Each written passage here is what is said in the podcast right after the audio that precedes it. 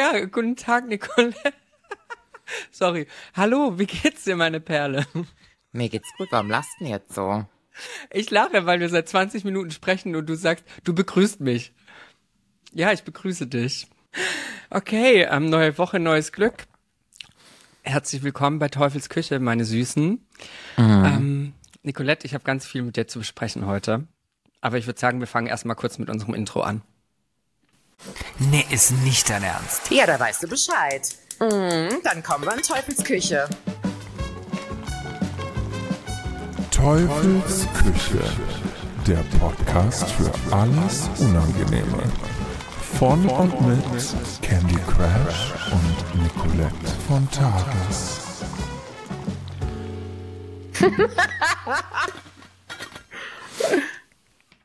Guten Tag!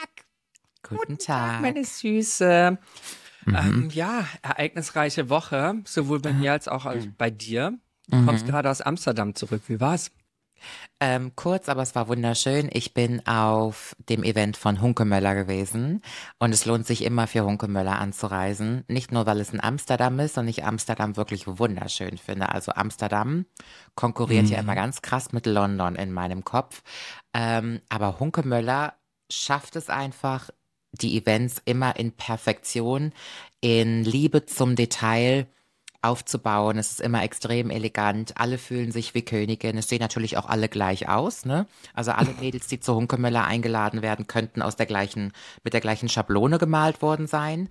Aber es ist wirklich immer ein Programm der Superlative. Hervorragend. Wunderschön.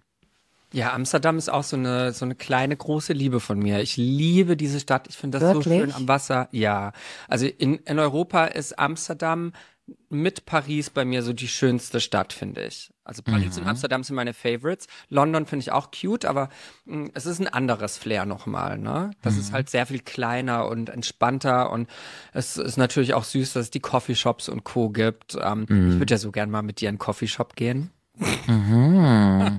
mhm. mal ein Stückchen Kuchen essen oder so im Coffeeshop ich, mit der Nicolette. Ich äh, hatte ja schon mal ein Erlebnis mit einem Haschmuffin. Wenn du magst, kann ich das mal kurz erzählen. Dauert aber ja, fünf bitte. Minuten. Die Zeit nehmen wir uns. Also, ihr Lieben, ich erzähle es euch kurz. Ähm, ich kann nicht rauchen. Also ich rauche nicht, ich bin eine Antiraucherin und deswegen kann ich auch nicht kiffen. Ich schaffe das nicht mit der Lunge und das ist jetzt auch nicht schlimm, ist ja nichts Erstrebenswertes. Eine liebe Freundin von mir ist in Amsterdam gewesen und hat dort mit ihrem Partner Haschmuffins gekauft, gegessen, konsumiert und uns, also mir und meinen Freundinnen erzählt, wie aufregend das war. Ich hatte Geburtstag, es ist einige Jahre her und ich hatte zu diesem Zeitpunkt auch einen Partner.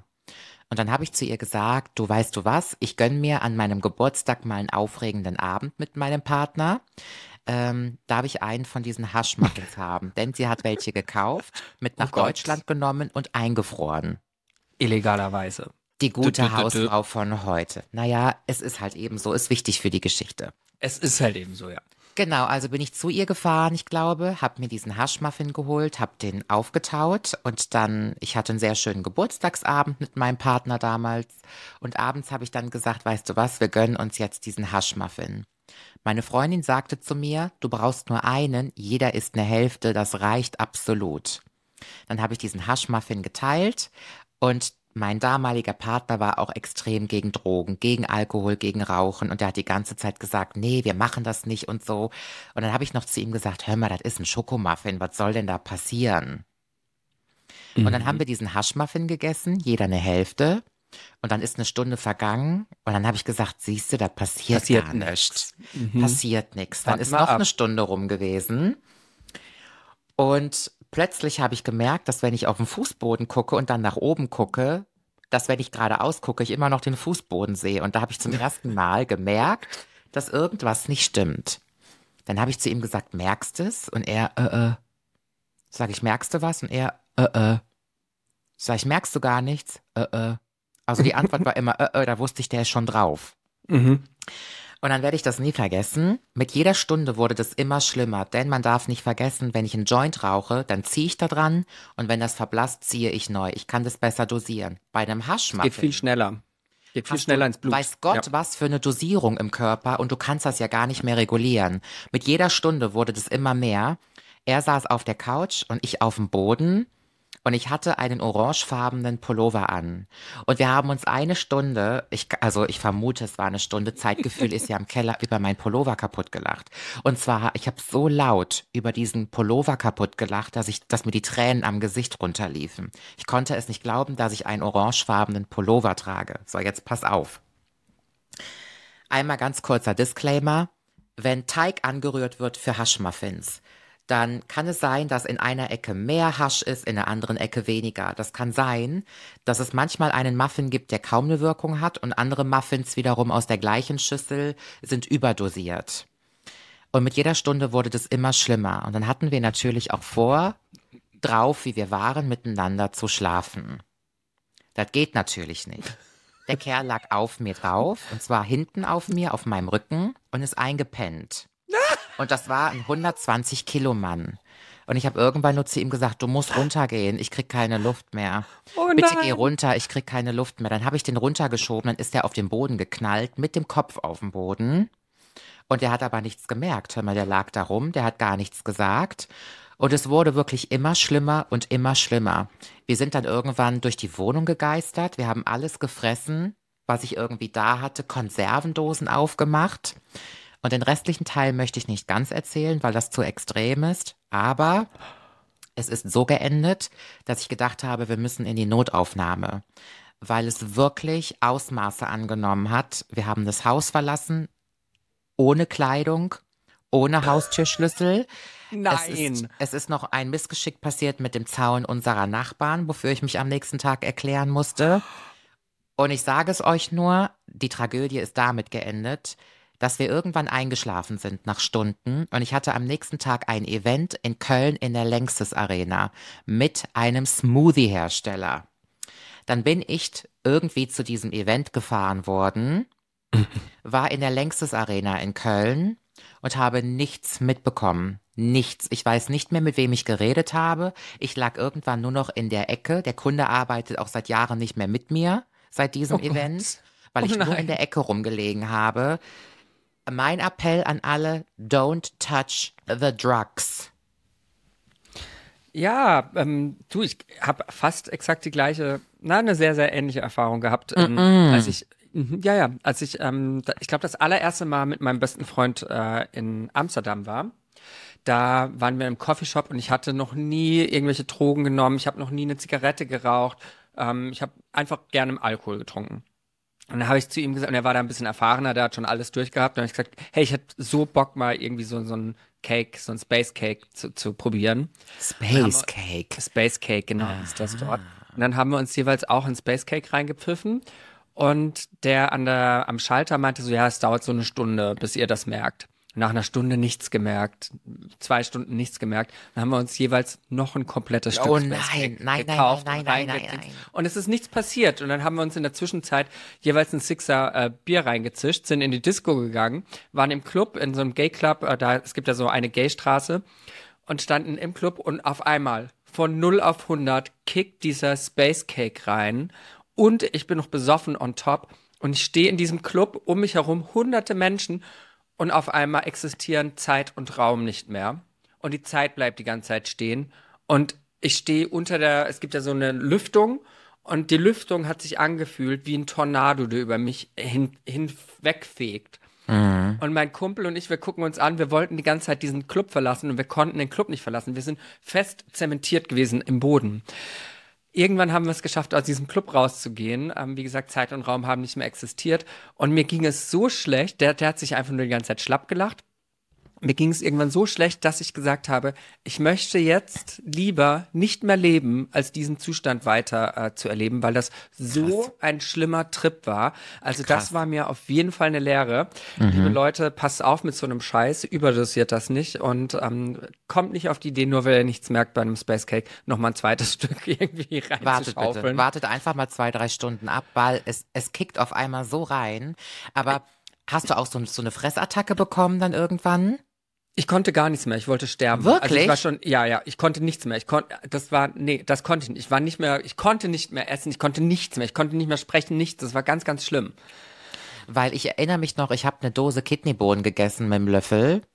Und diese Kidneybohnen, die hatten so einen geilen Geschmack. Das war so abnormal, wie diese Kidneybohnen geschmeckt haben. Ich habe auch alle drei Sekunden gesagt, wie köstlich das ist, dass ich möchte, dass die Dose niemals leer wird in meinem Leben. Also es ist so, aber dieses Beängstigende, was du gerade erzählt hast, ich hatte auch bestimmt eine Stunde oder wie lange es auch war, wie so Panikattacken auf einmal. Also es ist mhm. wirklich ganz, ganz unheimlich. Ja. Und Man in Amsterdam. Wird auch paranoid. Total paranoid. Und in Amsterdam ist ja auch das Gefährliche, da konsumieren die Leute ja oft Drogen und viel Drogen. Das Gefährliche in Amsterdam sind ja die Grachten. Mhm. Ich möchte gar nicht wissen, wie viele Menschen auf da reingestürzt so sind. Gracht landen und dann ja. vielleicht ersaufen und sich gar nicht mehr helfen können. Super gefährlich. Wir waren mal, als wir Queen of Drags gedreht haben, da alle, die Ausgeschiedenen sind, oder die, alle, die eben ausgeschieden sind, kamen in ein Airbnb und diesem Airbnb, weil wir eben die restliche Zeit bis zum Finale noch in LA bleiben mussten, ähm, in LA darfst du ja auch kiffen. Und dann haben wir uns da so ein Taxi bestellt, haben uns irgendwie Joints bestellt und saßen in einer gemütlichen Runde, alle Ausgeschiedenen, und haben halt so einen Joint rumgehen lassen und ich zieh dran und es war halt ein Blunt, also das heißt, der war nicht mit Tabak gemischt, sondern der war pures Gras und zieh dran, ich so, oh Gott, Hilfe, der ist ziemlich stark. Und wir haben zwei, drei Stunden wirklich den schönsten Abend gehabt. Es war so lustig, es war so wir haben so tolle Gespräche geführt und einfach ganz viel Spaß gehabt. Und dann sind die Mädels noch weitergezogen. Die haben gesagt, sie wollen allen in den Club. Und ich so, nee, Leute, ich kann nicht mit in den Club. Ich muss mich jetzt ins Bett legen. Ich habe das gar nicht auf die Reihe gekriegt. Und dann haben die am nächsten Morgen zu mir gemeint, sag mal, Candy, was war denn mit dir los? Du hast an einem Teil gezogen und danach hast du drei Stunden kein Wort mehr mit uns gewechselt. Und ich so, was? Wir haben die ganze Zeit geredet und miteinander gelacht. Die so, nein, du warst weg. Du hast kein Wort mehr gesprochen. Und wir haben uns so Sorgen gemacht. Deswegen, keine Macht den Drogen. Keine Macht den Drogen. Lasst die Finger davon. Äh, das ist es irgendwie nicht wert. Also wirklich da, ich habe richtig Schiss bekommen, als sie mir das gesagt haben. Ich so, oh Gott, Hilfe, Hilfe, Hilfe. Ja, so viel dazu. Wie ähm, kratzen wir jetzt die Kurve? Mhm. Scheiße, bring mal kurz ein Resümee für die Menschen, die zuhören. Zu? Zu dem Drogenthema. Zu dem Drogenthema, ja, lass die Finger davon. Also ich finde, ich finde, Madonna hat das ganz schön gesagt, weil Madonna ist ja auch jemand, die offen dazu steht, schon alles Mögliche ausprobiert zu haben. Und sie wurde in meinem Interview gefragt, wie das mit ihrer Tochter ist. Wenn ihre Tochter, die damals noch minderjährig war, wenn die 18 Jahre werden würde und sieht, wie Madonna gelebt hat und alles, ob sie ihre Tochter erlauben würde, Drogen zu nehmen. Und dann hat sie gesagt, wenn meine Tochter 18 Jahre alt ist, kann die machen, was sie will. Ich habe sie sehr offen erzogen und sie hat gesehen, was ich probiert habe und was ich nicht probiert habe. Und was ich ihr auf den Weg gebe, ist, du kannst alles ausprobieren, solange du das in ähm, in Moderation machst, solange du das ähm, moderat moderat äh, betreibst, ne? Also solange du irgendwie nicht in einen Sucht. Äh, Die Dosis macht das Gift. Genau, und so, solange du auch kein Suchtverhalten entwickelst und all das. Es gibt ja Menschen, da haben wir letztes Mal drüber gesprochen, die haben von Geburt an Suchtverhalten in sich und es gibt Leute, die haben das mhm. eben nicht so stark. Und ähm, ja, aber am besten ist es einfach gar nicht aus ausprobieren. Man kann auch so eine lustige Zeit haben. Alkohol ja. ist schon eine krass genug Droge, da brauchst du eigentlich nichts anderes ja. mehr. To be honest. Und Aber es ja. gab auch ordentlich Feedback auf die letzte Folge über das Thema, was wir ganz randomly in den letzten zehn Minuten angesprochen haben, das hat ganz viel Aufmerksamkeit auf sich gezogen. Und das schneiden wir gleich auch, glaube ich, nochmal an, weil da bedarf es bestimmt nochmal die ein oder andere Erzählung oder Erklärung. Denn ähm, ich habe sehr viel Zuschriften bekommen über das, was ich da mal ebenso erwähnt habe. Und weißt du, was wir machen werden? Diese Zuschriften und dieses Feedback werden wir in unserem kleinen Aftertalk besprechen. Denn Nicolette mhm. und ich haben eine Neuerung. Wir haben das ja auch schon auf Instagram kommuniziert. Und zwar wisst ihr ja, dass wir diesen Podcast jetzt seit einem halben Jahr machen. Oh, sie lehnt sich schon zurück und hört zu, was ich sage. Achtung. Wir haben diesen Podcast jetzt von einem halben Jahr gestartet aus Jux und Dollerei und äh, hat natürlich gehofft, damit viele Leute erreichen zu können, äh, viele Leute unterhalten zu dürfen und natürlich auch gewisse Werte an die Leute weiterzutragen, die wir fin äh, wichtig finden. Und das Feedback von euch, das überschlägt sich, das ist unglaublich. Wir sind so dankbar, dass wir dieses tolle Feedback haben, dass wir die tollen Küchenschaben haben. Und wir haben ja auch von Anfang an gesagt, dass es uns finanziell tatsächlich nicht möglich ist, diesen Podcast für immer ähm, kostenlos ähm, oder ohne dass wir dafür bezahlt werden zu machen. Denn was man nicht vergessen darf, ist, so ein Podcast ist nicht einfach mal so kurz gemacht, sondern da muss recherchiert werden, es muss bearbeitet werden. Das Equipment kostet sehr viel Geld, also diese Mikros allein haben um die 800 Euro gekostet, die wir haben. Dann ähm, diese Software, mit der wir remote aufnehmen, die kostet monatlich Geld. Wir müssen monatlich Geld ausgeben für Editing-Software, für Cloud-Speicher, damit wir das alles gespeichert haben. Es sind knapp zwei Arbeitstage, die wir damit verbringen, ähm, euch diesen äh, kleinen, süßen Podcast zu präsentieren und euch zu unterhalten und euch einen Mehrwert zu bieten. Und deswegen ähm, gibt es eine kleine Neuerung erstmals ganz, ganz wichtig, es wird sich für euch nichts ändern, wenn ihr da keinen Bock drauf habt. Ihr werdet weiterhin von uns auf allen Plattformen wie bisher diesen Podcast bekommen. Ihr bekommt die 70 Minuten die Woche kostenfrei. Das wird sich auch nicht ändern, denn das ist was, was wir ganz wichtig finden als Basis. Wir möchten, dass weiterhin sich das jeder leisten kann, sich äh, uns anzuhören. Wir werden aber darüber hinaus noch eine ähm, kleine, ein, ein wie nennt man das, ein Abo anbieten. Und zwar haben wir die Möglichkeit, über Spotify ein Abo anzubieten, das Betrag X kostet. Da müssen Nicolette und ich gleich nochmal ein bisschen drüber quatschen. Und für alle Leute da draußen, die verstehen, wie viel Arbeit und Mühe das kostet, gerade für zwei Selbstständige, die ähm, so viel Zeit da rein investieren. Ich habe zum Beispiel auch schon Events, bezahlte Events absagen müssen, weil ich gewusst habe, dann kommt der Podcast nicht rechtzeitig raus, wenn ich dieses Event annehme. Und damit geht dann Geld flöten. Und dadurch, dass Nicolette und ich selbstständig sind, das geht halt nicht. Ne? Und wir hoffen, ihr habt da alle Verständnis dafür. Deswegen wird es ab demnächst ein Zusatzangebot geben, beziehungsweise ab dieser Woche. Das heißt, ihr könnt unseren Podcast nicht nur folgen auf Spotify, sondern ihr könnt ihn auch abonnieren. Dieses Abo wird euch ähm, diese Folgen, die ihr bis jetzt gehört habt, alle geben und die werden ab dann, wenn ihr abonniert habt, auch immer werbefrei bleiben. Denn der Podcast, die 70 Minuten, die wir jede Woche raushauen, die gratis sind, die werden wir weiterhin versuchen mit Werbung zu monetarisieren. Aber Leute, das sind Peanuts, also äh, lasst uns da mal ganz ehrlich drü drüber sprechen. Wenn wir da auf 200, 300 Euro im Monat kommen, die wir durch zwei teilen dürfen, ist das viel durch die Werbung, die wir dann irgendwie machen werden am Ende. Deswegen habt ihr die Möglichkeit, uns zu supporten. Ihr habt die Möglichkeit, ein Abo abzuschließen. Und wenn ihr dieses Abo abschließt, bekommt ihr den Podcast werbefrei und ihr bekommt noch extra Zusatzcontent. Das heißt, die Folgen für euch sind ein bisschen länger. Wir werden vielleicht mal Sonderfolgen machen. Es wird ein bisschen intimer als vielleicht im äh, offenen Podcast. Das ähm, werdet ihr alle noch sehen. Aber wir hoffen, dass wir ähm, euch damit ein bisschen Freude bereiten können und wir damit gleichzeitig auch diesen Podcast weiterhin kostenlos zur Verfügung stellen können. Denn das ist nicht alles so einfach. Habe ich alles gesagt? Fällt dir noch was ein? Hast du noch was zu ergänzen? Ähm, ich hoffe, dass das System jetzt erstmal alle verstanden haben. es ist eigentlich nicht schwierig, oder? Es ist auch gar nicht schwierig. Ich fasse noch mal kurz zusammen. Es gibt weiterhin die normalen Teufelsküche Podcast Folgen und immer eine Sonderfolge oder eine Verlängerung der normalen Folge, die aber kostenpflichtig ist. Und was ich noch dazu sagen möchte ist, wenn jemand uns abonniert, worüber wir uns total freuen und quasi für einen Kleckerbetrag diese Sonderfolgen hören möchte und das Ganze dann als Bildschirmaufnahme abspeichert und diese bezahlten Folgen irgendwo kostenfrei hochlädt, wird die Nicolette höchstpersönlich denjenigen anzeigen. Da wird sie zu Taylor Swift.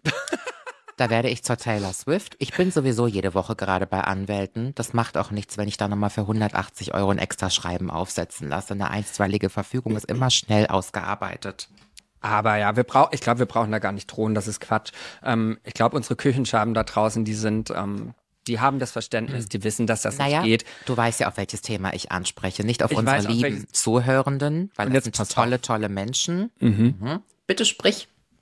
Naja, wir haben ja letzte Woche drüber gesprochen, dass es eben Leute gibt, die unseren Content klauen und damit Klicks generieren.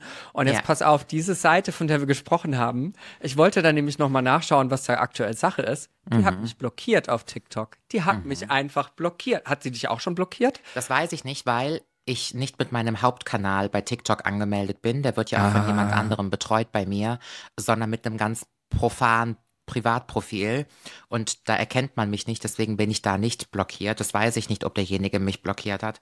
Aber okay, jemanden zu blockieren schützt einen nicht davor, dass rechtliche Schritte eingeleitet werden. Ne? So. Mhm. Naja, wie gesagt, ich glaube, ihr habt alle verstanden, wir machen das hier super gerne und ähm, wir bieten euch gerne Mehrwert, aber wir müssen halt auch gucken, wo wir bleiben am Ende, weil, wie gesagt, das kostet alles Geld und aktuell haben wir draufgezahlt für euch und das haben wir gerne gemacht, aber geht halt nicht ewig. Das ist im Prinzip so, wie wenn ihr euch ein Magazin oder eine Zeitung kauft. Ne? Die äh, Redakteure, die diese Magazine und Zeitungen machen, die machen das ja auch nicht kostenlos, das ist deren Job und genauso ist das unser Job, ein Teil unseres Jobs und ähm, Content äh, muss eben irgendwie entlohnt werden. Aber ja, äh, wir hoffen, dass wir damit äh, genug Verwirrung stiften konnten. Wenn ihr Fragen dazu habt, schreibt uns sehr gerne auf Teufels, Teufels Küche der Podcast auf Instagram. Wir versuchen allen möglichen Leuten zu antworten oder eventuell auch äh, gesammelte Fragen in der Story zu beantworten. Und ja, das ist im Prinzip das Thema gewesen.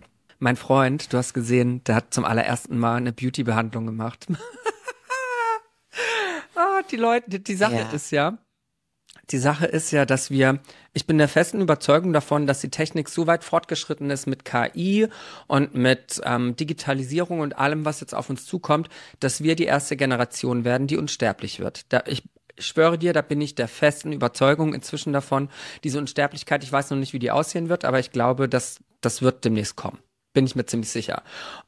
Und ich denke mir immer, wenn ich unsterblich bin, dann will ich doch nicht diese Unsterblichkeit erst mit 60, 70 erlangen, beziehungsweise wenn die erst kommt, wenn ich 60, 70 bin, will ich doch nicht aussehen wie 60, 70 und dann für, für mein, den Rest meiner Unsterblichkeit 60, 70 werden. Und ich glaube, den gleichen Gedanken hatte mein Freund auch. Und jetzt hat er sich zum ersten Mal einem, und das ist hart, weil es gibt ja so einige Beauty-Behandlungen, die man machen kann.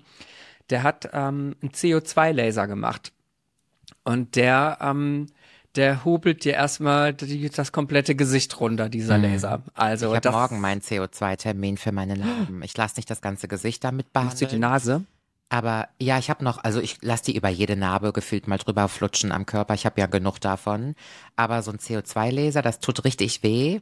Aber der bringt ganz, ganz tolle Hautstrukturen zum Vorschein. Und gerade für Narben ist das eine tolle Sache, weil der unfassbar glättet aber die Narben sehen dann 14 Tage lang auch ziemlich, also du hast schon recht.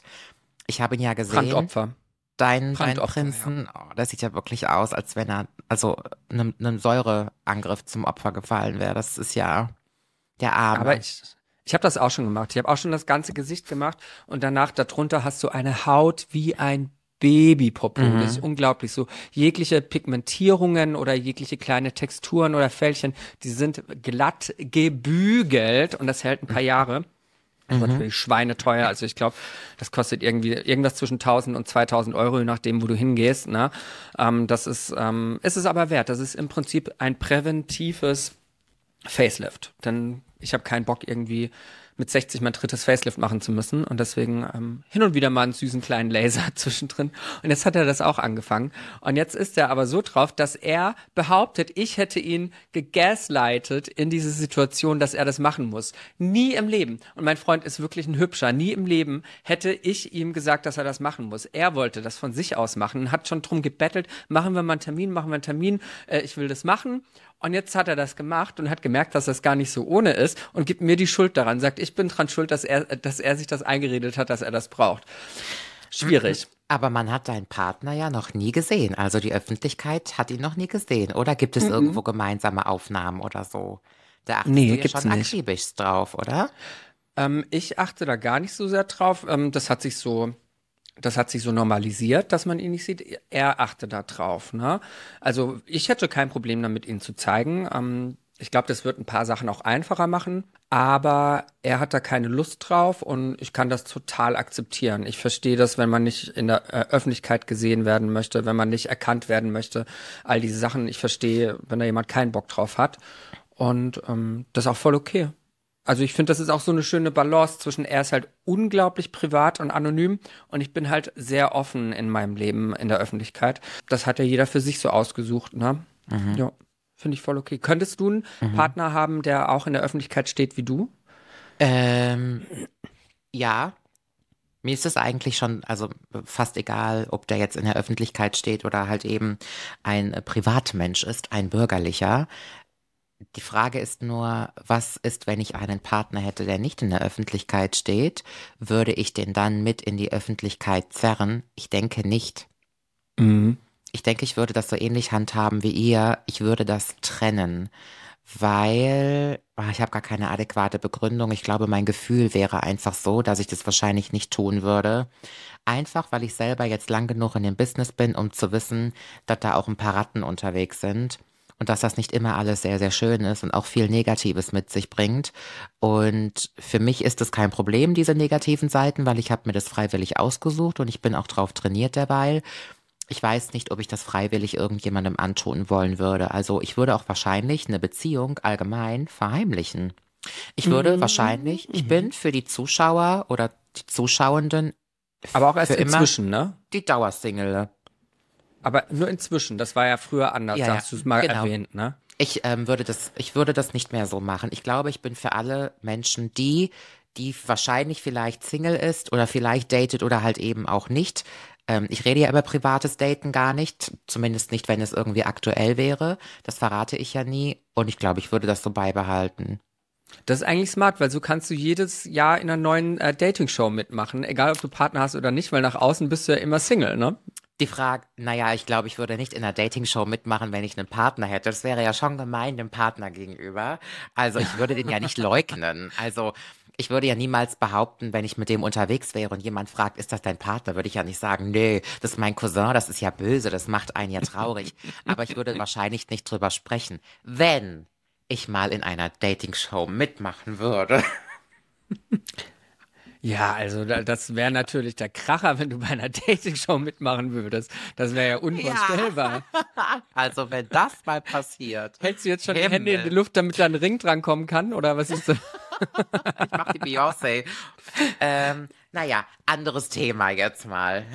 Anderes Thema. Ich habe auf Instagram, ich habe ganz viele Themen dabei. Ich habe auf Instagram ein Video gesehen und ich möchte wissen, was deine Meinung dazu ist. Denn ich glaube, Aha. das spaltet auch wieder die, die Leute. Ich glaube, in den USA sind die da gechillter als hier die Deutschen mal wieder. In, in Deutschland, ich höre schon die, die Schreie der Leute. Und zwar habe ich mhm. einen ähm, einen wortwörtlich bunten Hund gesehen. Es gibt in den USA den Trend von äh, Hundefriseuren, ne? Hundesalons, mhm. wo du deinen hin Hund hinbringst und dann werden die schön gestutzt und werden sauber gemacht und es werden die Zähnchen mhm. geputzt. Es gibt ja in Deutschland inzwischen auch ein paar. Jetzt gibt's aber den Unterschied, dass du in den USA deinen Hund auch einfärben kannst, auch deine oder deine Haustiere allgemein. Oh ja, dein Gesicht ist es schon. Man kann die auch einfärben lassen. Mhm. Natürlich ist das mit einer ähm, schaden, schadenfreien Farbe, also das ist mhm. so ähm, Lebensmittelfarbe oder sowas, ne, auch, dass ja. da nichts passiert. Ähm, und ich habe eine Frau gesehen, die hat ihren Hund zum Hundefriseur gebracht und hat dem ähm, Leopardenmuster und Tigermuster drauf machen lassen in Schwarz-Weiß und hat dann die weißen Stellen ausfärben lassen in Regenbogenfarben. Mhm. Und das sah so geil aus. Also wirklich, dieser Hund, der sah aus, als, als hätte man den krassesten LSD-Trip, weil der natürlich aussah wie ein Fantasiewesen. Aber mhm. ich fand das so schön. Und dann habe ich kurz drüber nachgedacht, ob man, ob man das guten Gewissens machen kann oder nicht. Ich bin dann zu meinem Fazit gekommen, ja, das ist keine Tierquälerei, weil der Hund hat ja keinen Schaden dadurch. Er sieht halt einfach nur süßer aus, hat halt mhm. ein bisschen Farbe dran. Das merkt er ja gar nicht.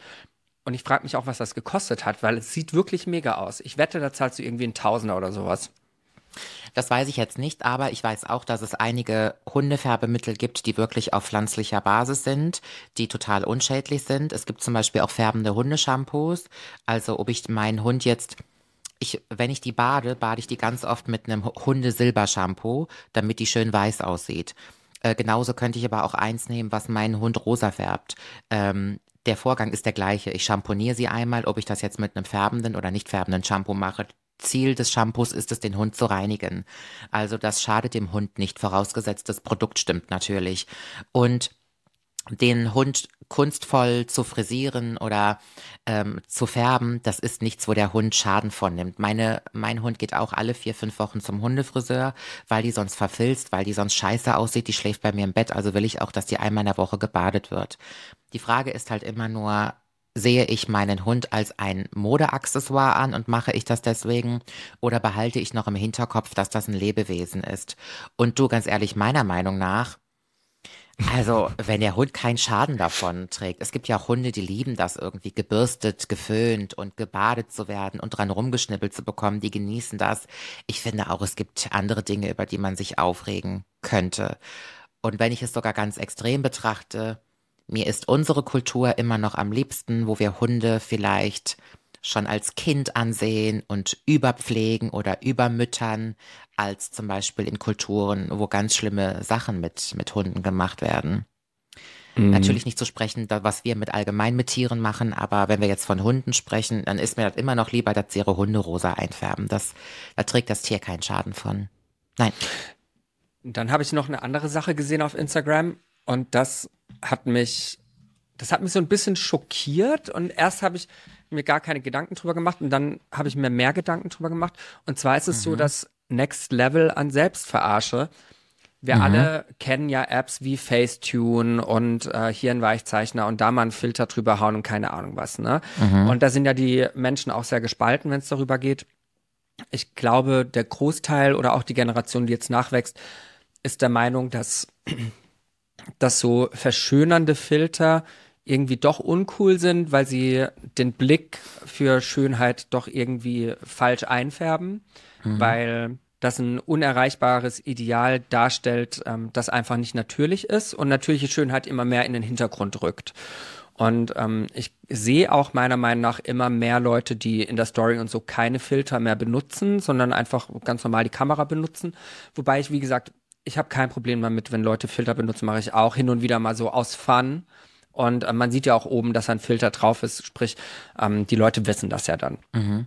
Aber jetzt das Next Level an Selbstverarsche. Es wurde mir eine Werbung ausgespielt in der Instagram Story, wo man aus einem Waschbärbauch mit einem Klick per KI, also per AI, einen Adoniskörper machen kann. Und ich frage mich, wer ist denn der Markt für sowas? Warum also, dass man mal einen Pickel wegretuschiert oder dass man mal die Augen, ähm, äh, Augenringe irgendwie wegmacht. Okay, das ist ja was, was sich etabliert hat, was ähm, ja auch irgendwie so mit Make-up erreichbar ist. Aber dass man seinen Körper so verfremdet, dass das der Körper eines anderen Menschen ist und das dann hochlädt und andere Leute glauben lässt, dass man das selbst sei, verstehe ich nicht. Das ist mir ein absolutes Rätsel. Das hat ja auch in dem Moment nichts mit Kunst zu tun, sondern es ist ja einfach auch so ein bisschen eine Selbstverarsche. Man höchstwahrscheinlich hat man dann ein Problem mit sich selbst oder ist mit seinem Körper selbst unzufrieden und denkt, oh, so sieht es ja viel geiler aus. Ich mache mir da jetzt mal ein Sixpack hin, wenn da gar keins ist. Also das finde ich schon krass, weil gerade in diesem in dieser Werbung wurde eben mit einem Mann, der einen richtig guten Waschbärbauch hatte, ähm, und daran ist ja auch nichts verkehrt. Es äh, findet ja jeder Top sein Deckel oder es gibt ja für, für alles einen Absatzmarkt, ne? Ähm, dass der mit einem Klick dann einen, einen Arnold Schwarzenegger Körper draus gemacht hat. Und ich habe mich gefragt, warum? Wer macht denn sowas? Verstehe ich nicht. Ich weiß jetzt nicht, ob das jetzt so mehr ins Gewicht fällt, ob man jetzt einen gesichtsverändernden Filter benutzt, der einen komplett anders aussehen lässt, oder halt eben Filter, die den Körper komplett verändern. Ähm, als ich bei dem Event von Hunkemöller war in Amsterdam, man muss dazu sagen, dass Hunkemöller ein ganz bestimmtes, ich nenne es mal Klientel an Influencerinnen hat, mit denen es sehr gerne arbeitet. Im Raum saßen gefühlt 90 Prozent süße kleine Sylvie Meisse. Mhm. Also es war alles die klassische, schlanke, blonde, blauäugige, super frisierte Influencerin mit dem perfekten Körper, mit der perfekten gebräunten Haut. Allgemein Aber wahrscheinlich hätte auch alle weiß, oder? Weiße Menschen, hauptsächlich. Hauptsächlich, ja. Hauptsächlich, es war auch ein bisschen was, ähm, noch ein anderer kultureller Einfluss da, aber hauptsächlich ist da die mhm. perfekte Holländerin oder Schwedin vertreten. Und hättest du die Menge an Hyaluron, Silikon, Botox in diesem Raum mal addiert, hättest einen LKW gebraucht, um das abzutransportieren. Und weißt du, ich habe mir die alle richtig gerne angeguckt, weil ich fand diesen Raum wunderschön erleuchtet. Aber all diese Frauen und vielleicht ich ja auch, haben ihren Körper und ihr Gesicht so weit gebracht, dass wir aussehen wie lebendig gewordene Filter. Mhm. Und jetzt ist ja die Frage, Mal, ja, wahrscheinlich auch. Richtig. Guck die Frage ist halt immer, wo hat uns diese oberflächliche Social Media Welt hingetrieben? Kommt es wirklich noch darauf an, über Filter zu diskutieren oder sind wir eigentlich schon einen Schritt weiter, dass wir lebendig gewordene Filter sind und deswegen sagen wir auch, ach, ich benutze keine Filter mehr, weil ich mittlerweile dafür gesorgt habe, dass ich ein leibhaftiger Filter bin mhm. und fällt dann halt eben noch ins Gewicht, ob jetzt irgendein Mann dafür sorgt, dass er ein Sixpack hat, obwohl er den gar nicht besitzt. Die grundsätzliche Frage bei der Geschichte ist ja, wir leben in der oberflächlichsten Zeit, die es jemals gab, und einen großen Beitrag dazu hat Social Media getan. Bei dem Event hat die Moderatorin gesagt, dass ich glaube über 70 Prozent aller 13-jährigen Mädchen ihren Körper nicht gut finden. Und bis zum 17. Lebensjahr steigt das bis zu 90 Prozent an. Ich glaube, irgendwie so waren die Zahlen. Ich kann sie nicht zu 100 Prozent zitieren und dass diese Veranstaltung oder das Hunkemüller dafür stehen möchte, dass Frauen mehr empowered sind, Selbstakzeptanz, Selbstliebe, bla bla bla, die klassischen Floskeln.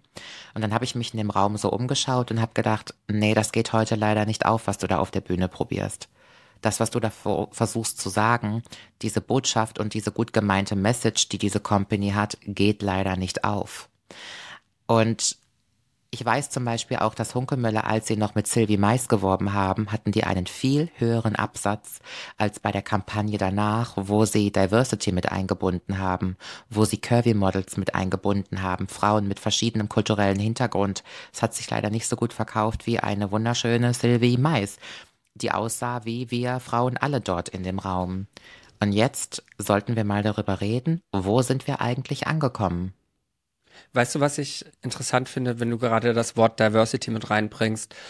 Ich finde es ähm, erschreckend, dass sowas überhaupt bewusst gemacht werden muss, ähm, dass man bewusst verschiedene Körpertypen, verschiedene ähm, kulturelle Hintergründe, verschiedene Hautfarben in eine Kampagne bringen muss, um eben ähm, alles abzudecken. Man darf doch nicht vergessen, dass, also ich glaube, es gibt ganz viele Leute, die sich über, auch wenn im Thema Diversity darüber aufregen, äh, muss ich jetzt äh, mir ähm, hier noch einen schwulen Mann angucken in Make-up oder muss ich mir jetzt mhm. noch hier irgendwie da eine Transfrau oder einen Transmann angucken? Muss ich mir da jetzt, äh, wenn ich in Deutschland lebe, eine, eine, äh, eine schwarze Frau für das und das Produkt anschauen? Und ich sage, ja, musst du. Und das ist eben der Fehler der ähm, Marken gewesen der letzten Jahrzehnte, dass es nur einen ganz bestimmten Stereotypen gab, der idealisiert worden ist in unserer Kultur und alles andere darüber hinaus ignoriert worden ist.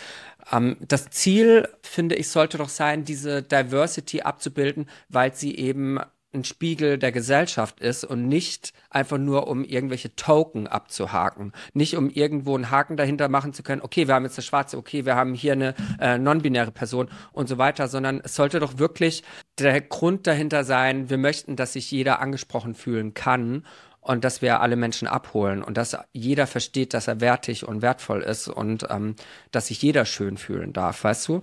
Und ich verstehe auch die Kritik, oft, weil, weil ich habe das Gefühl, gerade auf Social Media bekommt man, sobald das Thema Diversity aufkommt, so viel Kritik und so viel, jetzt muss ich hier schon wieder umdenken, jetzt muss ich da schon wieder was, mich an was Neues gewöhnen. Naja, aber du hattest halt auch einfach das äh, Glück, dass du die letzten Jahrzehnte einfach ähm, der Durchschnittsgesellschaft angehört hast und äh, vielleicht auch nicht ausgegrenzt worden bist. Und jetzt in dem Moment, wo wir Menschen äh, aus, aus dem kompletten Querschnitt Deutschlands mit reinnehmen wollen, ähm, ist, dürfte das kein Problem sein. Das äh, sollte eigentlich selbstverständlich sein. Mhm. Und da muss ein Umdenken passieren. Und ähm, deswegen finde ich es auch wichtig, wenn Companies wie Hunkemöller, wie du sagst, die ein bisschen ihr Werbekonzept überdenken und eben nicht nur mit diesem Civil Mais Ideal arbeiten, das ja auch absolut legitim ist. Ähm, das soll ja weiterhin bestehen dürfen, aber es muss halt erweitert werden, um auch viele andere Menschen abzuholen und die äh, sich schön fühlen lassen zu dürfen. Denn sonst kommen wir eben dorthin, was du gerade gesagt hast, dass ähm, der Großteil der Menschen und vor allem der Frauen ein Problem mit sich selbst entwickelt, weil sie das Gefühl haben, ich entspreche nicht diesen Fotos. Ich sehe mich da nicht. Also wenn ich mich da nicht sehe, heißt das, dass ich nicht schön bin, weil mich möchte man ja nicht abbilden oder Menschen wie mich. Mhm. Weiß nicht, Total. wie es dir da geht. Also fühlst du dich da auch angesprochen in sowas? Ich schon, auch, auch gerade als, als queere Person, als schwuler Mann, hm, habe mir das schon oft gedacht, früher als Jugendlicher, ne? Mhm. Ich finde halt, also ich bin absolut deiner Meinung und ich finde auch, dass es allerhöchste Zeit ist. Ähm, ähm, inkludierter zu denken, wobei natürlich viele das auch auf Teufel komm raus machen und das finde ich ist nicht Sinn der Sache. Also äh, man merkt es ja zum Beispiel ganz oft auch bei dem Cast von Filmen oder Serien, dass die wirklich auf Teufel komm raus jetzt versuchen, alles und jeden da reinzuknallen. Ich meine, das beste Beispiel ist die Fortsetzung von mhm. Sex in the City wo sie mit einer Lieblosigkeit wirklich jede Transfrau, jeden homosexuellen Menschen, jeden Rollstuhlfahrer, jeden Menschen mit heller Haut, mit dunklerer Haut reingequetscht haben, nur um jede Sparte abzudecken. Das ist, das hat einfach am Ende nicht zum Thema gepasst. Und ich sage das auch immer wieder, ich möchte keine Quotenfrau sein. Ich möchte auch nicht mhm. irgendwo die Transperson für die Quote sein. Ich möchte, wenn ich für irgendwas gebucht werde, wenn ich für irgendwas gefragt oder eingeladen werde, aufgrund meiner Personality und meiner Kompetenz gefragt werden werden. Und ich habe manchmal das Gefühl, das fällt so ein bisschen weg. Es bringt auch keinem Vorstand etwas, 50 Prozent mit Gewalt mit Frauen zu besetzen, wenn die Frauen, die dort reingenommen werden, vielleicht gar nicht kompetent genug sind. Weißt du, am Ende muss es ja immer noch um die Thematik gehen und nicht damit es nach außen hin gut aussieht. Und das ist manchmal so ein bisschen mein Problem. Und das hat auch dafür gesorgt, dass viele Menschen, die das nämlich kritisieren, übersättigt sind mit dem Thema. Ich finde es immer schwierig, mit Pauken und Trompeten durch den Ruhebereich zu laufen. Und das ist das, was wir manchmal halt eben machen. Es gibt zum Beispiel, wenn gerade über dieses transidente Thema gesprochen wird, es gibt Momente, da bin ich sehr übersättigt davon. Da kann ich selber das nicht mehr hören, weil es mir mit aller Gewalt immer wieder ins Hirn reingeprügelt wird. Und das finde ich manchmal verkehrt, genauso wie wenn du dich ähm, nicht tierisch ähm, ernährst oder was auch immer du für bestimmte Dinge tust, alles moderat, alles in einer bestimmten Dosierung und alles immer dann, wenn es angebracht ist, weil dann kann man es auch gezielt benutzen.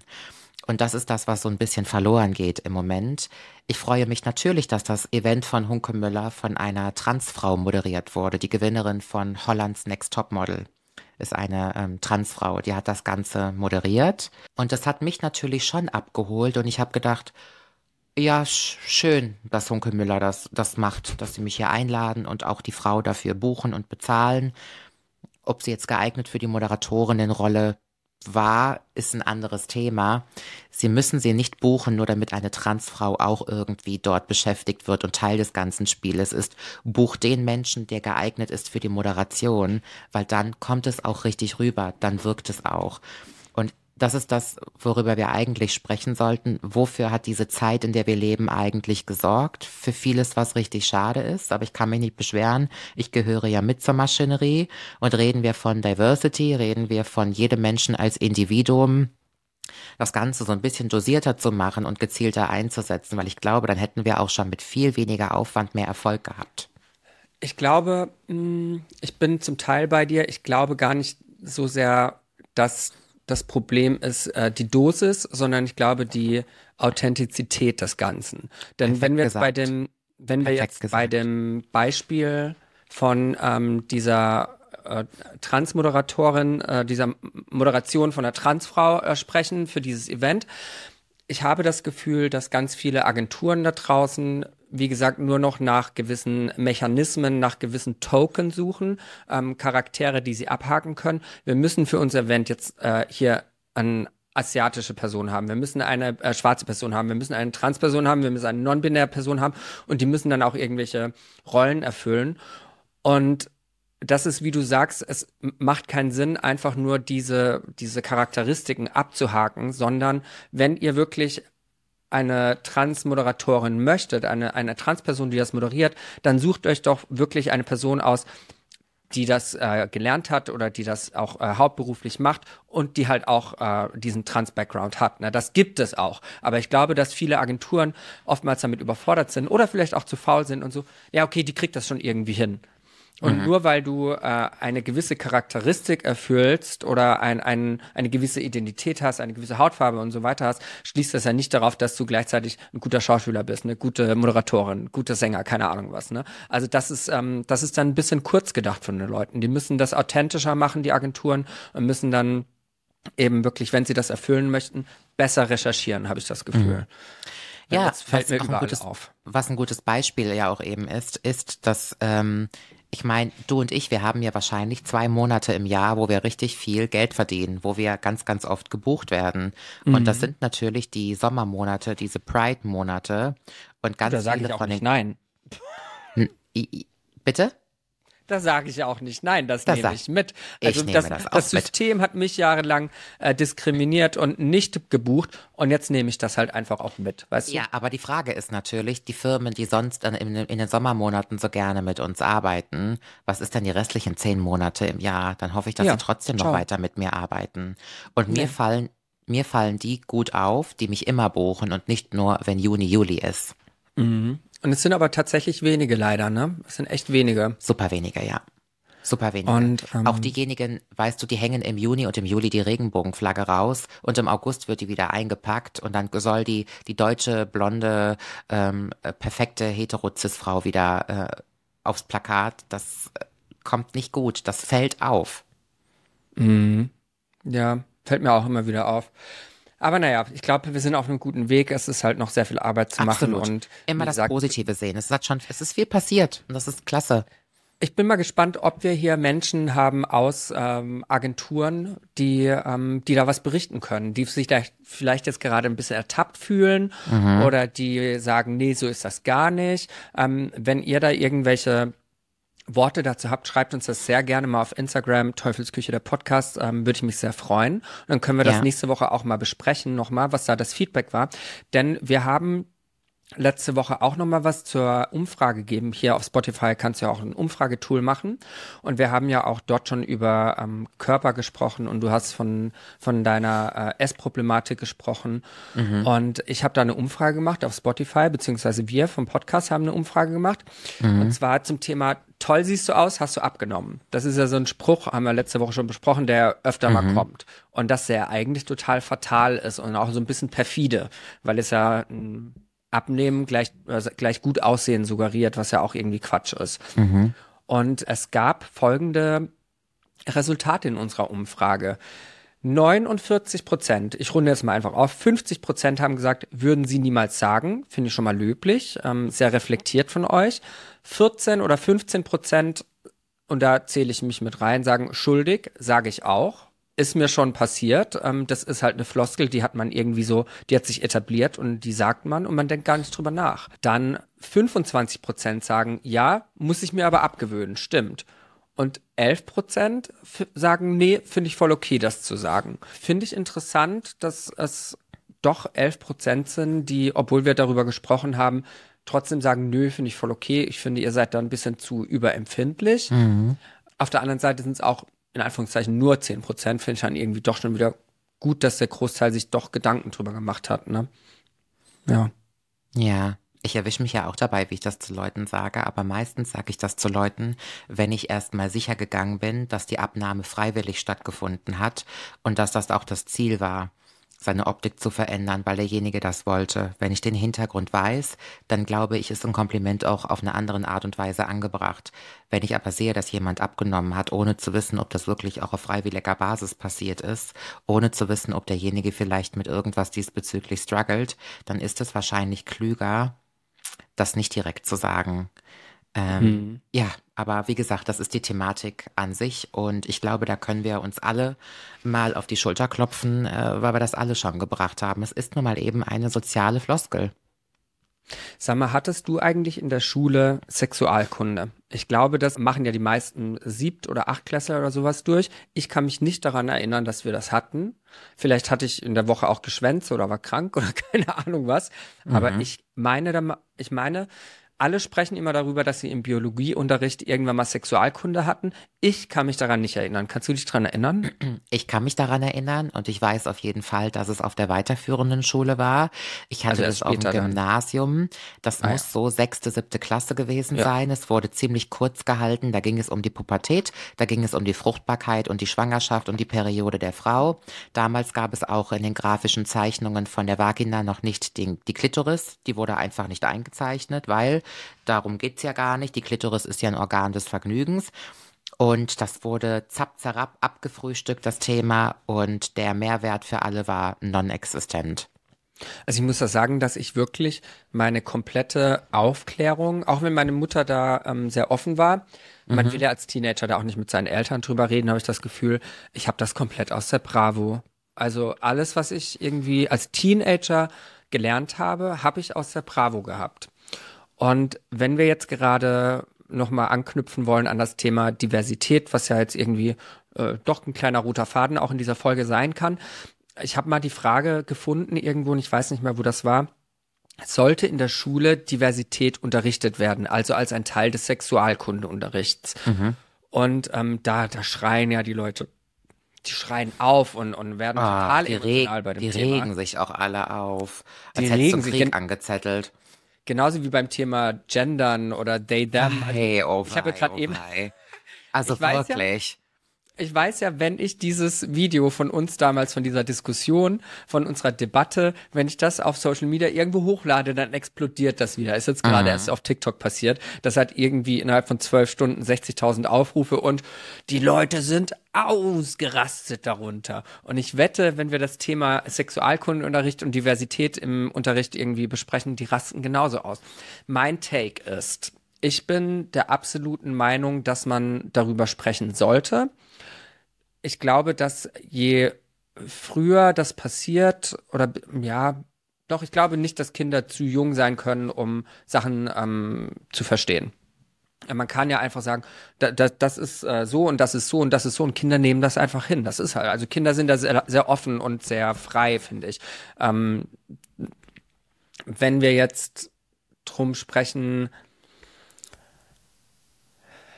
ich weiß gar nicht, wie gesagt, ich hatte halt nie Sexualkundeunterricht. Ähm, ich finde schon, dass es wichtig wäre, über verschiedene Körper zu sprechen, über verschiedene Identitäten zu sprechen, zumindest erwähnen, dass es das gibt.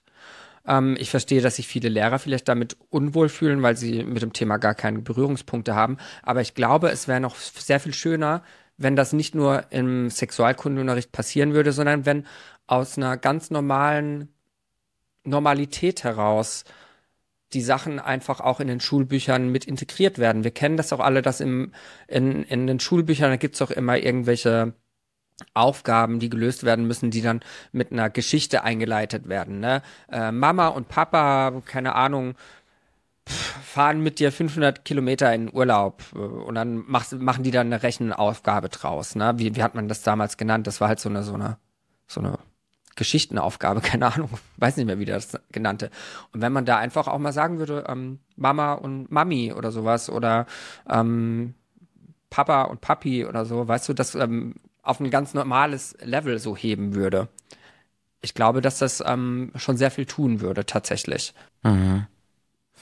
Oh je. Also, ähm, das ist ein ganz schwieriges Thema. Und Leute sind ja so überempfindlich teilweise. Wobei ich will das Wort überempfindlich gar nicht benutzen. Das könnte man von allem und jedem behaupten. Das könnte man auch Leute von den haben starke Standpunkte. Ja, genau. Danke sehr. Äh, überempfindlich, das äh, habe ich äh, gesagt, das meine ich gar nicht so. Ähm, Leute regen sich sehr heftig über bestimmte Dinge auf. Ähm, wie zum Beispiel dieses Thema, von dem du eben gesprochen hast, was wir ja schon einmal behandelt haben. Äh, ich finde das gut, wenn Leute ihren Standpunkt haben. Das kann man auch gerne mitteilen, darüber kann man auch vielleicht diskutieren. Aber die Leute flippen mir einfach immer zu schnell aus. Das ist mir zu anstrengend. Da bin ich raus. Ich will ein ruhiges Leben haben. Mein Seelenfrieden ist mir wichtig. Und ich, es, ich, Kinder bemerken Veränderungen, körperliche Veränderungen. Und das bemerken die meistens so, wenn sie neun oder zehn Jahre alt sind, so zum Ende der Grundschule hin. Deswegen gibt es auch in der vierten Klasse die Sexualerziehung. Das gab es zu unserer Zeit nicht. Und da wird natürlich auch kindgerecht über bestimmte Dinge schon gesprochen. Es geht nicht darum, über ähm, bestimmte Sexpraktiken zu sprechen. Es geht auch nicht darum, über die Grenze hinauszuschießen. Aber Kinder bemerken, dass sie sich verändern. Und über Pubertät zum Beispiel zu sprechen, dass der Körper sich verändert, dass im Körper was passiert. Das halte ich für super wichtig und es kann ja auch nicht schaden, vielleicht mal darüber zu sprechen, wie ein Kind entsteht, darüber zu sprechen, dass es ähm, die, die, die, die Periode gibt, weil kleine Kinder oder Kinder in der Grundschule davon, wenn sie neun oder zehn sind, schon teilweise betroffen sind. Und ich finde das sehr, sehr schön, wie wirklich kindgerecht das gemacht wird. Und ich betone dieses Wort kindgerecht heißt, dass man es nicht in eine Richtung lenkt, die überflüssig ist für Kinder. Weil ein Kind ist immer noch ein Kind und ich glaube, ein Kind muss sich nicht mit allem und jedem und dem kompletten Weltgeschehenes auseinandersetzen. Also für alle, die zuhören, ich bin absolut dafür, aber in einer sehr charmanten, kindgerechten Art und Weise. Und zu dem Thema, inwieweit präsentiere ich das Norm-Familienbild? Ich möchte einfach appellieren, aber ich weiß, dass das nicht stattfindet. Mir wäre es natürlich am liebsten, wenn das im Elternhaus stattfindet. Ich hoffe, dass darüber mal gesprochen wird, warum der Onkel Kai keine Frau hat, sondern mit dem Onkel Sven zusammen ist. Oder die Tante Ina mit der Tante Tanja zusammen ist. Also irgendwo hat ja jeder Mensch so ein bisschen Verbindung schon zu all dem, was nicht hetero ist würde ich mal behaupten. Es sei denn, du lebst in einer ganz speziellen eigenen Welt. Und ich fände es schön, wenn man das Kindern auch mal beiläufig erklärt, weil Kinder beurteilen Dinge noch nicht. Kinder sehen die Welt ja immer nur durch die Augen der Eltern. Und in dem Moment, wo in einem Elternhaus offen und tolerant und mit sehr viel Respekt über diese Themen gesprochen wird, diese Themen behandelt werden, lernt das Kind auch davor Achtung zu haben. Jetzt ist halt die Frage, wie oft findet das denn statt? In meinem Elternhaus hat das nicht stattgefunden. Mhm. Und das findet in vielen anderen Elternhäusern leider auch nicht statt. Und im Endeffekt, ja, wenn in der Textaufgabe in Mathematik drin steht, Mama und Papa laufen zum Supermarkt und kaufen zehn Äpfel und fünf davon kosten einen Euro, bla bla bla. Ob da jetzt drin steht, Mama und Papa kaufen die Äpfel oder Papa und Papi oder Mama und Mami, das soll mir meinetwegen noch egal sein. Es soll mir meinetwegen auch egal sein, ob das jetzt in Kinderbüchern thematisiert wird oder nicht. Ich würde mir einfach wünschen, dass das auch außerhalb von Lernmaterial trotzdem in der Erziehung stattfindet. Ich würde mir immer wünschen, dass man Kinder dahin erzieht, was die Welt eigentlich alles für einen offen hält und dass es verschiedene Menschen gibt. Und ich glaube, dass wir da extrem weit hinterherhängen. Und ja, es bringt dir nichts, nein, es bringt dir nichts, wenn im Schulbuch alles thematisiert wird und das Kind kommt nach Hause und der Papa oder die Mama erklärt denen, dass das widerlich, was da beschrieben ist, wenn, wenn zwei Männer oder zwei Frauen sich küssen, dann bringt ja auch das dollste, formulierteste Schulbuch nicht. Ich finde, dass die Haupterziehung daheim stattfindet und du musst dein Kind als Eltern, das ist deine Verantwortung, an verschiedene wichtige Themen der Welt heranführen.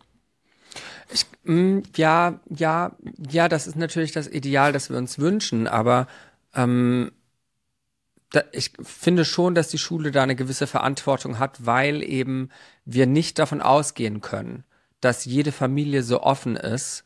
Und deswegen finde ich es gut, wenn ähm, die Schule eine ähm, wie gesagt, ein, ein, ein Querschnitt der Gesellschaft auch in diesem Thema abbildet, auf eine gewisse Art und Weise, weil wir nicht davon. Ja, naja. Ach, ganz oft schon. Das wird immer mehr. Genauso wie die Klitoris ja, mittlerweile mehr. abgebildet wird. Und das Thema Klitoris ist gar nicht so harmlos, wie wir das denken. Eine nicht existierende Klitoris auf einer Grafik zeigt ja einfach, dass das, dass das, dass das Geschlechtsorgan der Frau nicht komplett dargestellt wurde. Und die Klitoris, die der Frau Spaß beim Sex bringen soll, und jedes Mädchen, die in der Schule sitzt, merkt, dass sie da ja einen Kitzler hat, das wegzulassen, das degradiert ja das Frau als Geschlecht, die Frau als Geschlecht in Grund und Boden. Und genauso kannst du das natürlich auch damit sehen, dass in einem Sozialkundebuch sollte dargestellt werden, dass es auch noch verschiedene Familienkonstellationen gibt als nur die Heteronorme super wichtig und das passiert auch.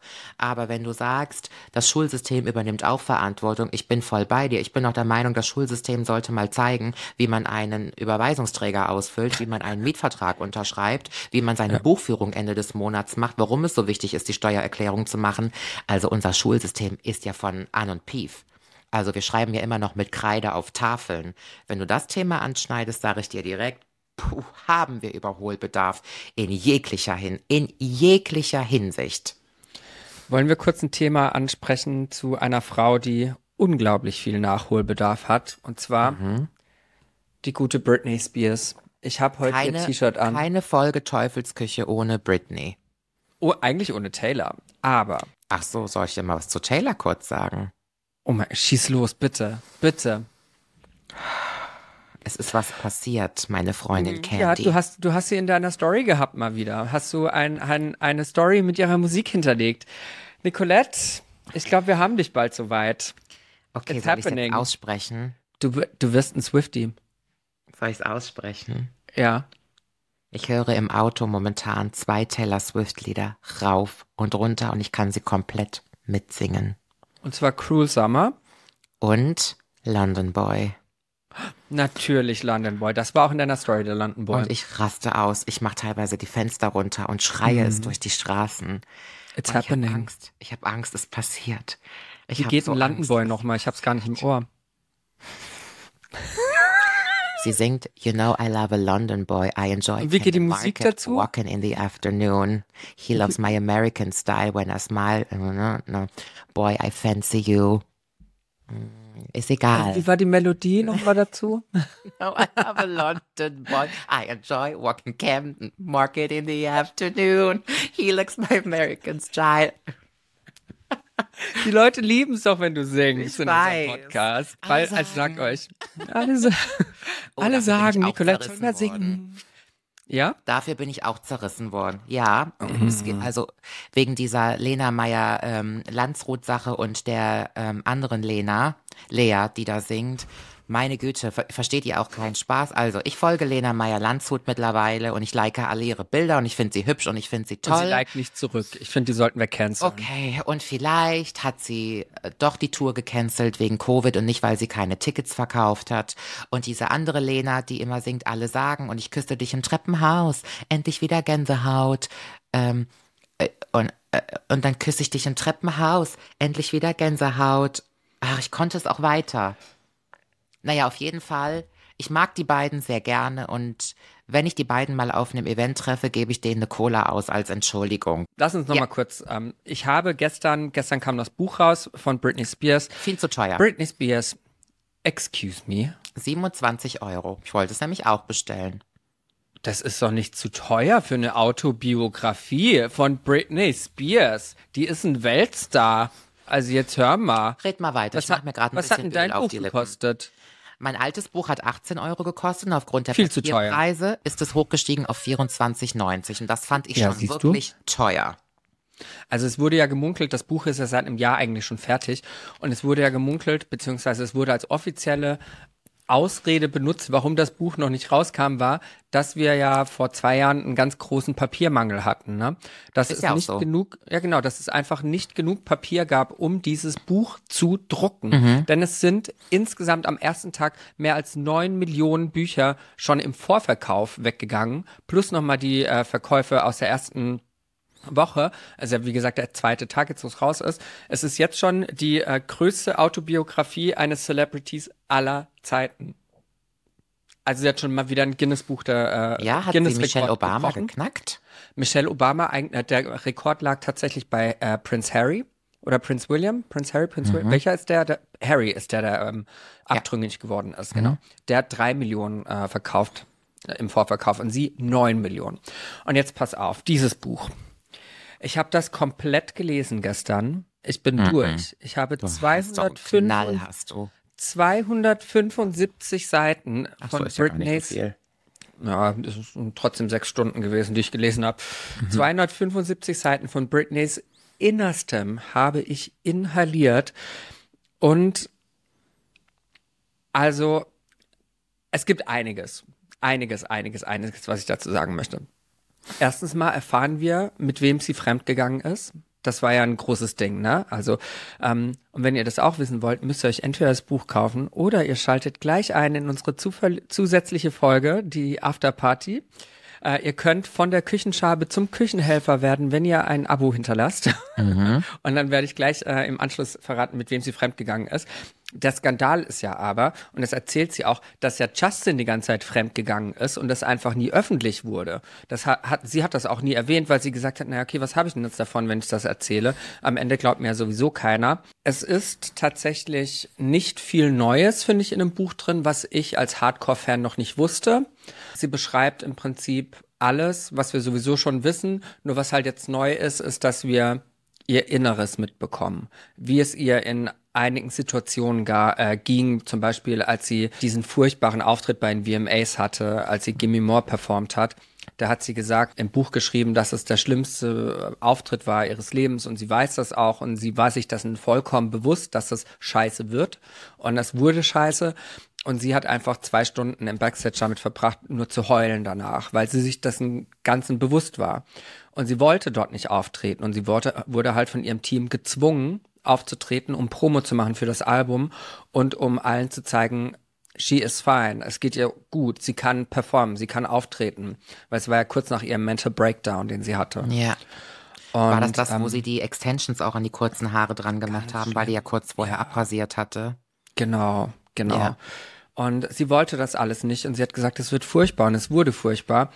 Und was mich an diesem Buch so, warum ich das ein gutes Buch finde, ist, wie gesagt, sie beschreibt all diese Situationen und ich finde es unglaublich, wie reflektiert die Frau ist, wie, wie bewusst sie sich vieler Situationen war und auch ist und weiß, wie sie ähm, auf die Leute wirkt. Und sie, glaube ich, die, die wahre Britney haben wir nie gesehen, bis zu dem Zeitpunkt, wo, wo sie ausgebrochen ist aus diesem Ich bin das süße All-American Girl. Das war irgendwann während der Vormundschaft, als sie gesagt hat, sie macht jetzt auf Social Media ein bisschen Krach und ihre komischen Tanzvideos angefangen hat und mal irgendwelche wirren Sachen gepostet hat. Ab dem Moment haben wir die wahre Britney kennengelernt. Vorher, das war alles Schauspiel. Das ist, das, das war eine Britney, die sich die Welt gewünscht hat und der sie versucht hat, gerecht zu werden, auch weil ihr Management und ihr Team das so, also ihr vorgegeben haben. Und sie wollte immer ausbrechen aus dieser Rolle auch, aus diesem Perfekten, das sie immer darstellen musste. Und die leidet unter ganz, ganz schlimmen Depres Depressionen, sagt sie auch. Und das, vor allem die letzten 50 Seiten, da spricht sie dann eben über ihre Familie und was ihr alles angetan worden ist, dass sie Abhörwanzen unter ihrem Schlafzimmerbett drin hatte und ihr Vater sie jahrelang abgehört hat, äh, wenn sie allein in ihrem Zimmer war, ähm, dass sie keine Privatsphäre hatte, dass sie mit ihren Tänzern, als sie in Vegas war, mit ihren Tänzern zusammen essen war und sie wollte die alle einladen, weil sie sich bedanken wollte für die tolle Arbeit und eine schöne Zeit mit denen hatte. Und dann ist sie mit der Kreditkarte zum Kellner und wollte das bezahlen und es war eine, eine Bill, eine Rechnung von in Anführungszeichen nur 1000 Dollar und das konnte nicht bezahlt werden, weil sie keine Verfügung über ihr Konto hatte. Lauter so Sachen. Also, dass sie einfach von klein auf schon gedemütigt worden ist und ich fand es so krass, einfach ihr Inneres mal zu hören, denn das ist ja was, was sie immer versteckt hat. Sie, sie durfte ja keinen Tiefgang haben, sie durfte keine Emotionen haben, sie musste immer das perfekte, süße Mädchen sein, das keine Ecken und Kanten hatte. Und in dem Buch stellt sie sich all ihre Ecken und Kanten und zeigt sie und ist sich derer bewusst und das hat einem so die Augen geöffnet und gezeigt, was für ein verletzlicher Mensch das ist und wie un Recht ihr getan worden ist. Und natürlich hat die äh, einen ganz großen Schaden genommen von dieser Geschichte. Die ist 13 Jahre traumatisiert worden und abused worden, misshandelt worden, ähm, psychisch einfach. Ne? Und auch, dass ihr Vater ihr von klein auf immer gesagt hat, sie sei zu dick. Jetzt schau dir mal eine Britney Spears an. Also die, die hat den Körper, den sich äh, Milliarden von Frauen da draußen gewünscht haben jahrelang. Und ihr Vater stellt sich vor sie und sagt, sie ist zu dick. Und dadurch, dass sie halt so ein sensibler Mensch ist, hat sie das auch wirklich immer, diese auch sehr hochsensibel, sagt sie, hat sie das sehr an sich rangehen lassen und die ist einfach zerbrochen. Und das war richtig krass. Das ist richtig, richtig krass. Sie lässt vieles auch aus in dem Buch. Sie spricht nicht sehr offen darüber, was denn jetzt wirklich ihr ähm, ihr gesundheitlicher Zustand ist, ob sie wirklich eine diagnostizierte psychische Krankheit hat oder nicht. Also so Sachen lässt sie aus und ich finde das auch voll okay. Das ist ihr Recht, ähm, sich da nicht zu äußern. Das müssen andere auch nicht. Aber wie gesagt, es war herzzerbrechend. Ich kann jedem dieses Buch empfehlen. Ähm, am Anfang spricht sie ganz viel über ihre Kindheit und Jugend. Sie spricht darüber, ähm, wie Familientrauma, darüber haben wir auch schon gesprochen, weitergereicht worden ist, äh, von Generation an Generation, das einfach nie aufgelöst wurde, weil niemand in dieser Familie jemals eine Therapie gemacht hat oder sich seinen Dämonen gestellt hat und so wurde Trauma von Generation zu Generation weitergegeben und wiederholt. Auch dieses ganze dieses ganze abusive-Thema, dieses, dass man psychisch und auch körperlich äh, misshandelt wird. Ihr Opa hat seine Frauen in die Klapse gesteckt, weil die irgendwie nicht so wollten, wie er wollte. Und das Gleiche ist halt auch mit ihrem Papa und ihr dann passiert. Ne? Also es war der Vater von ihrem Vater, der das gemacht hat. Und er hat dann das Gleiche mit seiner Tochter gemacht. Sie wollte nicht, wie er das wollte und hat sie dann in die Klapse gesteckt, obwohl sie da überhaupt nicht hingehörte. Und super, super krass. Ich habe äh, gar keine Worte dafür. Es war wirklich, ich habe geheult, die letzten Zeilen. Das war richtig, richtig schlimm. Ja. Kauft euch das Buch. Und damit schließen wir die heutige Folge, beziehungsweise wer dranbleiben möchte, kann sich Teil 2 natürlich auch reinziehen. In Teil 2 möchte ich gerne noch mit dir besprechen, sollten Haftstrafen für jugendliche Straftäter abgeschafft werden. Und da habe ich ein Beispiel für euch. Ähm, dann wer es vielleicht noch nicht weiß, mein eigener Bruder ähm, war seine ganze Jugend im Gefängnis und ähm, da können wir ein bisschen drüber sprechen, was da meine mein Take dazu ist. Deswegen, liebe Küchenschaben, wir küssen euch. Macht's gut. Ciao. Und ähm, für alle Küchenhelfer, bis gleich. Mit wem ist Britney Spears fremdgegangen? Mein jüngerer Bruder, der war seit er 15 war im Knast. Ich halte es wie für Heroin, für Ecstasy, wie, wie die krasseste Droge ever. Du kannst im Leben nur etwas an dir selber verändern, wenn du reflektierst, wo du herkommst. Ich habe ja meinen Körper misshandelt und malträtiert, noch und nöcher. Das war wirklich, wirklich, wirklich unglaublich schlimm, was da alles passiert ist. Mhm. Und ich so, scheiße, jetzt muss ich doch in Therapie gehen oder was. Gar keinen Bock, mich damit auseinanderzusetzen.